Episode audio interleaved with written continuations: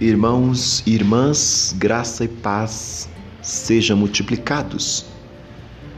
Aqui quem fala é o professor Daniel Ramos e no podcast de hoje vamos trabalhar a perspectiva do fazendo certo. Em Lucas 19:8, se em alguma coisa tenho defraudado alguém, retribuo quatro vezes mais.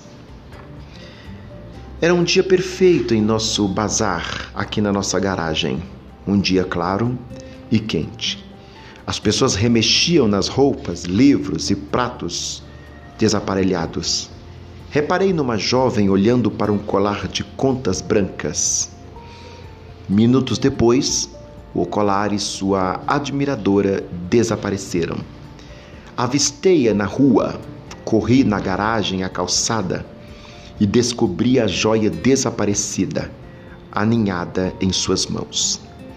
Ao olharmos uma para a outra, sabendo o que tinha acontecido, ela se ofereceu para pagar pelo item roubado. Depois desse recorte de reportagem, Zaqueu, o coletor de impostos que subiu numa árvore, conheceu Jesus e mudou. Ele prometeu pagar quatro vezes mais o valor do dinheiro que ele tinha tirado desonestamente dos outros. Lucas 19:8. Naqueles dias, coletores de impostos frequentemente aumentavam o imposto para os cidadãos e embolsavam os lucros extras. A ansiedade de Zaqueu para devolver o dinheiro e para doar metade dos seus bens para os pobres demonstrou uma mudança significativa de coração. Ele tinha sido um tronador, mas após encontrar Jesus, ele estava determinado a fazer as restaurações devidas e ser um doador.